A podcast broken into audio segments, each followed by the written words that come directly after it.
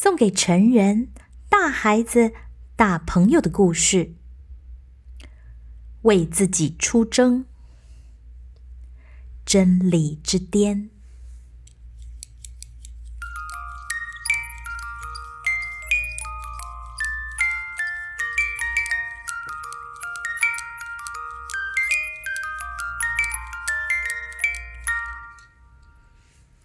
一寸接着一寸，左手换成右手，右手换左手。武士一路爬着，流着鲜血的手指紧抓着锐利的岩石。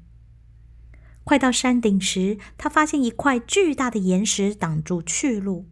同样的，巨石上也刻着几句碑文：“虽我拥有此宇宙。”并无一物为我有，因我不可知未知，如我不愿弃已之。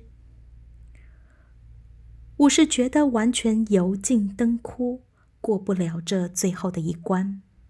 一边吊在山壁上，一边还要解出碑文的意义，这简直是不可能的任务。不过他知道，他还是得试试看。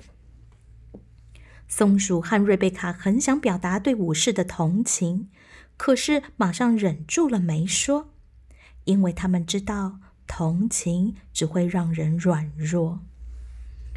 武士深深的吸了一口气，脑筋好像清醒了一点，然后他再大声的朗诵碑文的最后两句：“因我不可知未知，如我不愿弃已知。”他想到一些他以前抓住不放的已知，包括他的本质。他以为他是谁，跟他以为他不是谁，还有他的信仰，那些他认为是对的，还有他认为是错的事。然后还有他的价值观，他认为是好和坏的事。仰望着岩石，然后他有了一个很吓人的想法。他现在为了宝贵的生命而抓住不放的岩石，对他而言也是已知。这是不是表示他必须要放手，让自己堕入不可知的深渊呢？这就对了，武士。山说：“你必须放手。”嗯，你想干嘛？把我们两个杀死吗？武士问。反正现在我们也快死了。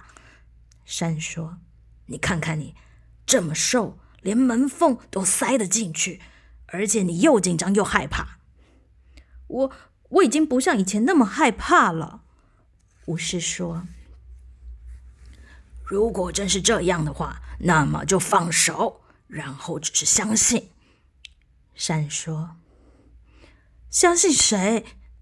武士激动的反驳他，不想再听山的高谈阔论。不是谁，是他。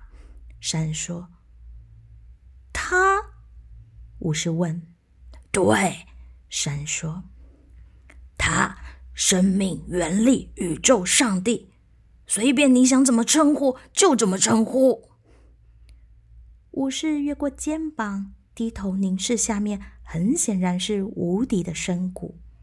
放手！山急切的耳语着。武士知道自己没有其他的选择，在那个时候，他的力量开始消失，抓住岩石的手指也开始渗出鲜血。相信自己马上就会死，他放开了手，向下掉，摔入记忆中无尽的深处。他回忆起一生当中所有他曾经怪罪过的母亲、父亲、老师、太太。儿子和朋友的事。当他向虚空中掉得越来越深，他终于不再责怪任何人。他坠入深渊的速度越来越快，同时一阵晕眩之中，他的思想也升降至内心。然后第一次没有评价，没有成见。他清晰的看见自己的一生，在那一瞬间，他为自己的生命全然负责。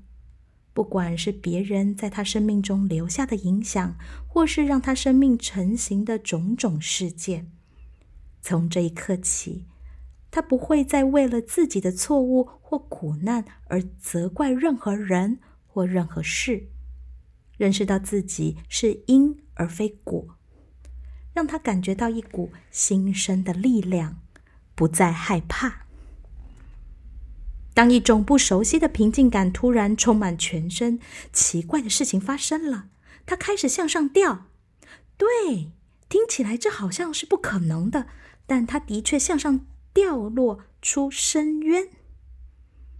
但是，虽然当它持续向上掉，它仍然觉得和深渊的最深处紧紧相连。事实上，它是和地球的中心相连。就这样，他继续的掉落的越来越高，同时意识到他和天地相连接。突然，掉落停止，他发现自己站在山顶上，而且彻底明了了岩石上碑文的意义。他放掉了所有害怕的东西，放掉所有他知道和拥有的东西，乐意拥抱未知，使他自由了。现在，宇宙是他，让他去经历和享受。武士站在山顶上，深深呼吸，一种全面性的幸福感扫过全身，仿佛带着魔力的观看、聆听和感觉四周的宇宙，让他觉得晕眩。从前对未知的恐惧让他感官麻木。现在他能够用前所未有的清晰度来感受身边的所有。下午阳光的温暖，山间温柔微风的旋律，涂抹在周边眼力可及景致上的色彩，都让武士充满了无法言喻的喜悦。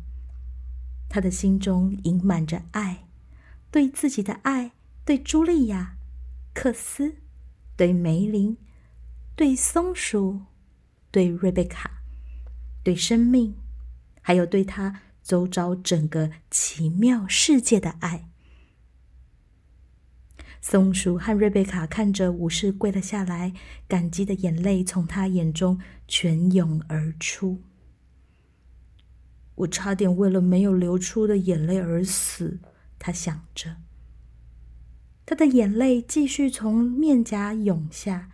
流过胡子，流到胸甲上，因为这些泪是心之泪，热度特别高，很快的就融化了最后一块盔甲。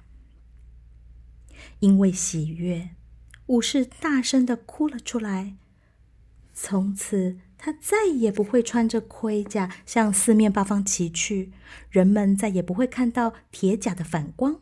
而以为太阳从北升或东落，含着泪，武士笑了，没有发觉到有一道明亮新生的光芒从他身上放射了出来。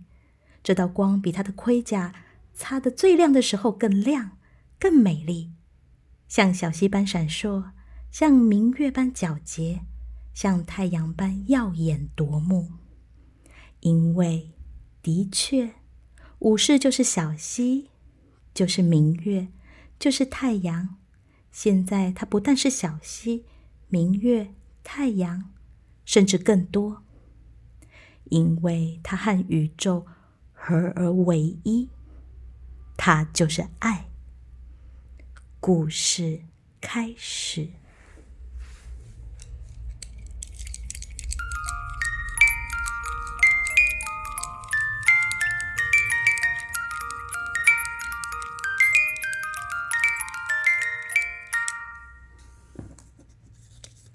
今天的故事出自方志出版社所出版的《为自己出征》，其中的第一百七十七页到一百八十七页，作者罗伯·费雪，王时珍翻译。今天的故事段落是整个故事的最终章，期待未来与大家在更多不同的好文本中相遇。拜拜。